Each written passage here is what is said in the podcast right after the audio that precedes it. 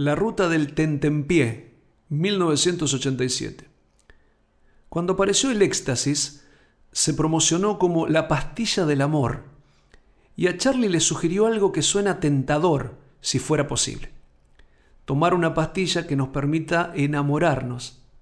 Un remedio de ser feliz, un misterio de amor. Por supuesto que no lo promociona como droga o estimulante para lo cual fue creada, o al menos vendida sino que le encontró un vuelo poético. Está dedicada a aquellos que no se atreven a expresar sus sentimientos ni saben cómo poner en palabras un impulso de amor. Para ese mal es aconsejable esta pastilla de los laboratorios García. Nunca me animé a decirte nada, nunca me animé a mostrar mi amor, nunca penetré en tu mirada.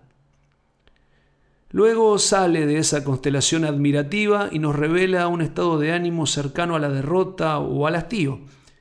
Y para comprender el significado de los versos es necesario conocer la acepción de la palabra tentempié. La más conocida es la de refrigerio o ingesta liviana que se toma entre las comidas principales. Pero otra acepción de la misma palabra y que tiene sentido en el verso es la de dominguillo, que es alguien a quien se le encargan varias tareas al mismo tiempo, tareas imposibles, un mandadero.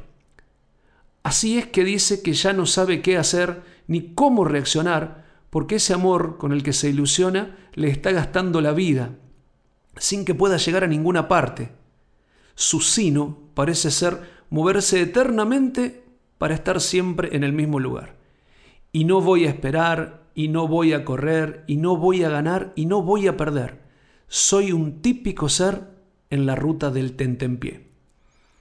Al final, es él mismo quien se estimula y se impulsa para no dejarse ganar por el abatimiento. Resiste, yo sé que existe amor en tu piel.